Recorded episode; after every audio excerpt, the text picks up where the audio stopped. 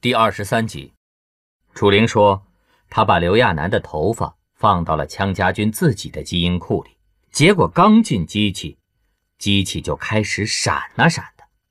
刘亚楠听了，赶紧嘻嘻哈哈的说着：“哼，你弄错开关了吧？你这个人呢，本身就对机器不在行。”刘亚楠发现人的胆子真是越练越大，经历过那些风雨后，他对自己特别有自信。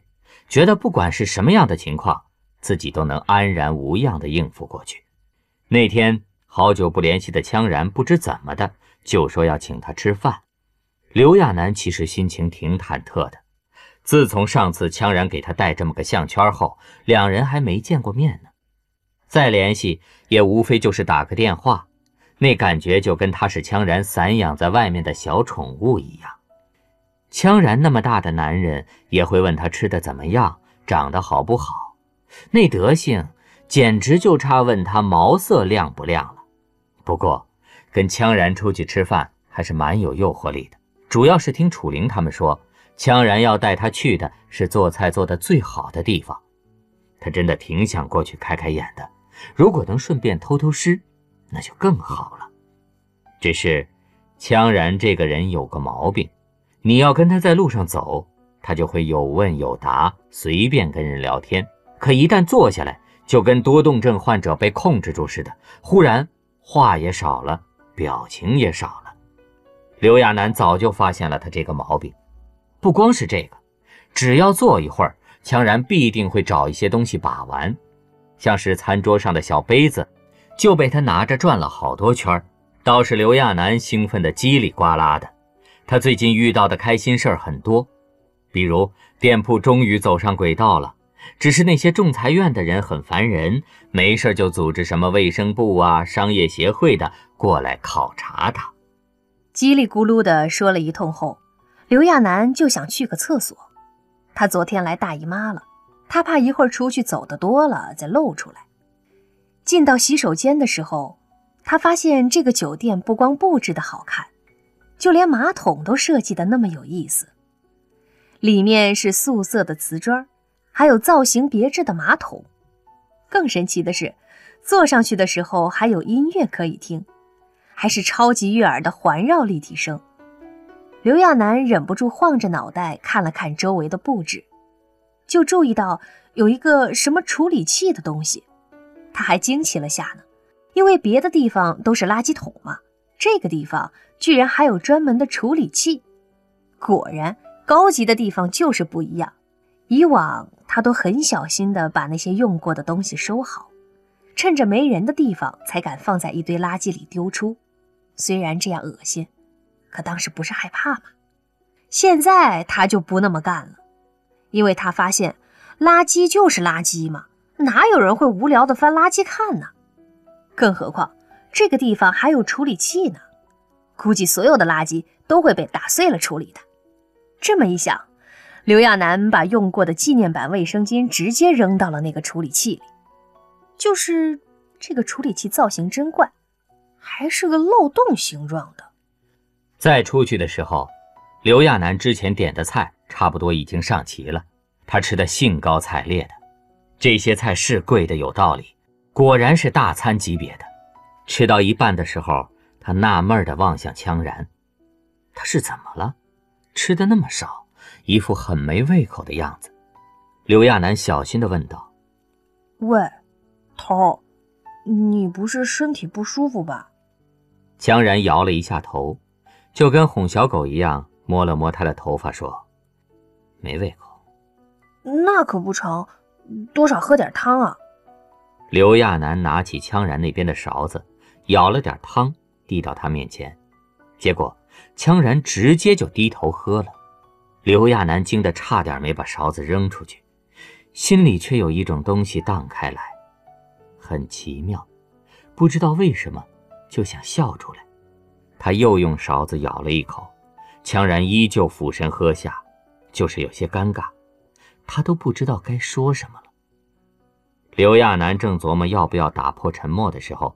羌然的电话响了，他那个好像是声控的。他说了一个数字，很快，那通电话就接通了。刘亚楠也没在意，有人找羌然很自然的嘛。就在刘亚楠低头继续吃饭的时候，之前还一直懒洋洋的羌然忽然站了起来，那个动作太快了，把他面前的盘子都碰到了地上，发出“哐”的一声，瞬间，那盘子摔得粉碎。刘亚楠诧异地抬起头来，他敢发誓，他从没见过这样的羌然。他不知道人的眼睛怎么可以在短短的时间里掠过那么多情绪，而那些情绪快的他都分辨不出来。羌然正急促呼吸着，刘亚楠吓坏了，怕羌然身体不舒服，赶紧跟着站起来，下意识地轻抚了一下羌然的后背。可是羌然突然冲了出去，连外套都忘记了。刘亚楠被他吓得一惊一乍的，忙跟了过去。羌然这才想起他似的，用力抱了他一下。他能感觉到羌然在不可抑制的哆嗦着，他都被羌然的样子吓到了。有东西出现了，我得去看看。羌然语无伦次地对他说着，说完飞快向外跑去。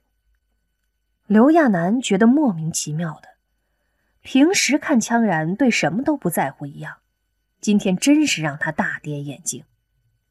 幸好这个酒店离他的小店很近，他稀里糊涂地回到店里，楚灵那些兵混子还在呢，七零八落地坐着，不是在喝酒，就是在吃东西。楚灵一边吧唧吧唧地吃着刘亚楠做的那些东西，一边逗他：“喂，那地方很厉害吧？你有没有用那个带自动分析器的小便池？那个造型简直能把人恶心死。”刘亚楠还在为刚才的事儿纳闷呢，听见“小便池”仨字儿，他也没在意，随手拿了块面包堵上了楚灵的嘴巴。倒是楚灵身边的人也被勾起了话头：“哎呀，那个东西我第一次用的时候都吓一跳，简直跟体检一样。”听着那些人嘻嘻哈哈的，刘亚楠也没当回事儿，正要扭头收拾操作台的时候。他忽然顿住了，一个画面在他眼前快速掠过，他的手都有点抖。可是又觉得那种可能太傻了，怎么会？刘亚楠装作若无其事的样子，努力用尽所有力气，扭过头去问道：“那楚灵，那个东西是不是有个漏斗似的圆口，上面写着处理器？”啊。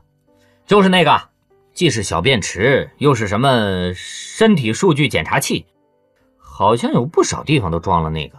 据说是全民医疗里的一个福利项目，数据都会反馈到体检中心。据说有问题的话，就会根据基因谱找到那个具体的人。呃，因为啊，怕有人窃取基因信息，所以呢都是全自动的，只有有问题的时候才会发给需要的人。而且里面的信息轻易不给人看。不过我觉得做这事儿的人太脑残了，谁没事去那种地方啊？哎，刘亚楠没再说什么，他迅速把身上的围裙摘了下来。出门的时候，因为走得太急，还碰上了要进门的傻大个。傻大个发现刘亚楠脸色不对，还问了他一句，他也没答话。他脑子里一片空白，不知道自己该去哪儿。之前学的那些东西都白学了，他得冷静下来。也许情况没那么坏，也许只是自己想太多了呢。就在刘亚楠沿街往外走的时候，楚灵那帮人也追了出来，只是他们比刘亚楠还匆忙呢。楚灵倒是停了下，赶紧走到刘亚楠面前，急急地叮嘱着：“刘亚楠，你别到处乱跑，出事了，知道吗？出大事了！”头刚才来电话，让我告诉你一声，拿着吃的跟水去市政厅。如果情况不好，你就往外围撤。刘亚楠眼圈一下红透了，他一把抓住楚灵的手，还是觉得跟在梦里似的。明明早上起来的时候，他还在琢磨晚上吃什么，然后想着该怎么照顾自己的小店。楚灵，到底怎么了？刘亚楠带着哭腔问了出来。他好多次都是险些曝光，可每次都能安然过关。没理由这次会因为这种傻事就被别人发现吧？不就是不认识小便池，搞全程围捕，不觉得太过分了吗？楚灵压低了声音，非常非常谨慎地说：“不知道是恶作剧还是计算机出了问题，刚才有一组数据不一般。刘亚楠，这已经不是普通事件了，而且那组数据很大可能就在这附近，全城已经封锁了。如果是真的，那这个地方就不安全了。”嗯，那楚灵，你觉得哪里安全？怎么躲？啊，不，我的意思是，我怎么躲安全些？撤到外围去，或者去市政厅。咱们强家军的通行证不知道还管用吗？你要想出去的话，可以试试看。我明白了。刘亚楠重重的点了点头，自我安慰道：“你放心吧，我会努力保护好自己。”刘亚楠没敢耽搁。用尽全力向外跑去，果然就像是楚灵说的一样，全城已经戒严了。他到的时候，富人区和穷人区之间的通道已经被堵死了，不过尚有一个小口，有一些进进出出的士兵在来回通过。刘亚楠大着胆子拿出自己的通行证件，这个羌家军的证件是开店的时候官职帮他办的。他过去的时候，那些士兵倒没说什么。只是他刚刚通过，那些士兵就把那个小口卡住了。有一个头头似的人在他身后嚷嚷：“哎，别放人了！上面又下命令了，所有人原地待命，接受排查。”刘亚楠长长出了一口气，真的只差一点点，他就完蛋了。富人区大部分人都是登记在册的，只要他进入穷人区，相对就安全一些。可跟五妹他们在一起。会成为重点排查对象吧？那去找环少航。刘亚楠一边想一边走着，速度很快，一点都没耽搁。等他走到菜市场附近的时候，有一辆车飞驰着在他身边停下。没有他害怕的从天而降的飞行器，也没有吓人的长长的军队。刘亚楠以为抓捕他的场景至少也该是惊天动地、让他胆战心惊的。结果只从车上跳下一个人来，就跟拎包似的将他拎了过去。在他还没反应过来前，他已经被塞到了车里。进去后，他才发现抓他的人还有开车的人，他还都认识。这些人都是第一军的，而抓他的官职。此时正在车内，明明车内空间那么大，官职却跟被吓到一样，跟他隔着一段距离。一向高高在上、爱装酷的官职，此时傻了似的看着他。最后，经过前面司机的提醒，他才想起扯下刘亚楠的一根头发，放到一个仪器里。刘亚楠不知道那是什么仪器，不过在将那根头发放进去后，他看见官职的呼吸都停顿了好一会儿。随后变得急促起来。官职不时抬起头来看看他，又不断低下头去看仪器。上面显示的数据，刘亚楠看不懂，可他知道，自己的身份肯定是曝光了。他吞咽了口口水，把自己缩在车子的最角落。车子开得很平稳，渐渐到了海边，已经有船在等他们了。车子直接开到了船上。一路上，车内的人都没有出声，整个地方气氛压抑的可怕。刘亚楠已经被吓傻了，他脑子压根转动不了，一直到靠近岛屿，车子重新开回陆地的时候，他才渐渐明白自己这是要被带去哪儿。这是羌家军的地盘，上一次来就是死盯着自己的这个人要当自己的老师。他跟兔子一样在岛上跑来蹦去，努力学习东西。还有楚灵，还有那个他熟悉的不能再熟悉的厨房。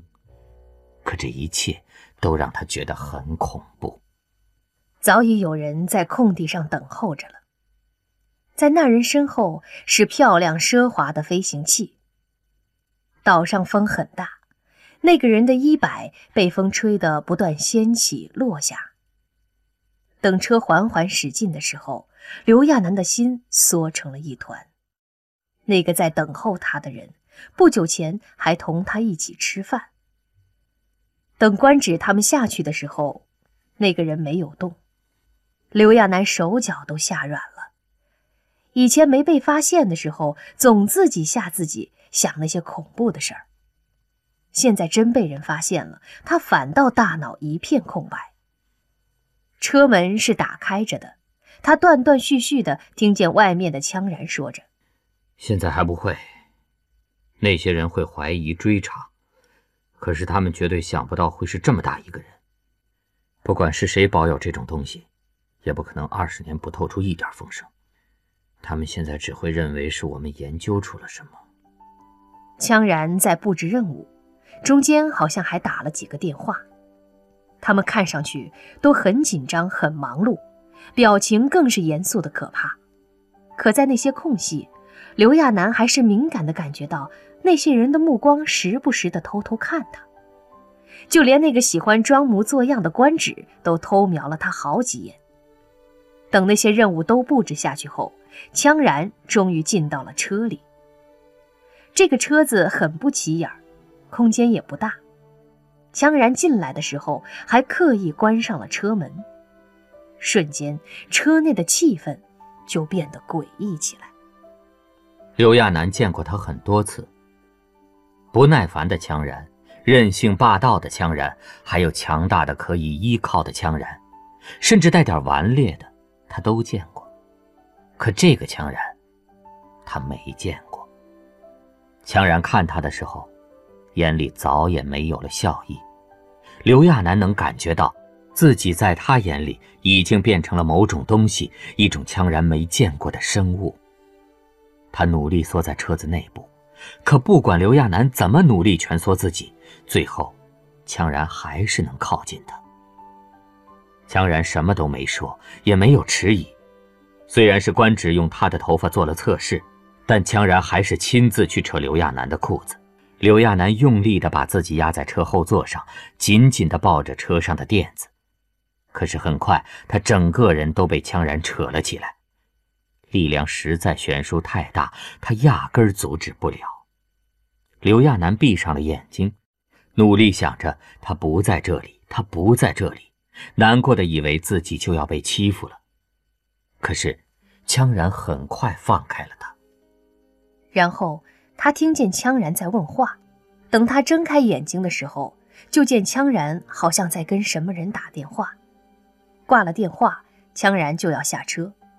不过在车门即将被打开的瞬间，羌然又想起了什么，对刘亚楠说了一句：“穿上衣服。”刘亚楠这才从车后座爬起来，吸了下鼻子，觉得自己要崩溃了。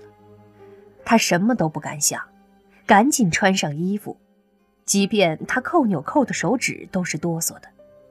出去后，官职他们已经不在外面了。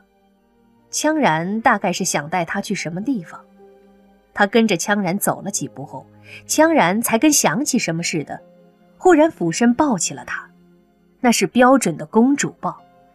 刘亚楠不知道自己到底要被抱到哪里。羌然一路把刘亚楠抱到夏宫。他俯身把刘亚楠放到床上，刘亚楠吓得都哆嗦起来了。然而，羌然没再动他，反倒是快速离开了。刘亚楠一个人待在夏宫，越想越怕，甚至想着要不就死掉算了。可是这个夏宫实在建得太有水平了，里面任何东西都不能用来自尽，看似很硬的玻璃墙。在他想要撞击的时候，也会瞬间弹出软垫来阻止。刘亚楠最后不得不放弃，趴在柔软的床上。所以说，用过的大姨妈巾不要乱扔，乱扔是会遭报应的呀。他就是血淋淋的例子呀，有没有？有没有啊？正当刘亚楠心灰意冷的时候，有个人走了进来。他看清楚了，那个人是官职。穿着制服的官职，先是手足无措地站在刘亚楠面前，那种自己被围观、被观赏的感觉很恶心。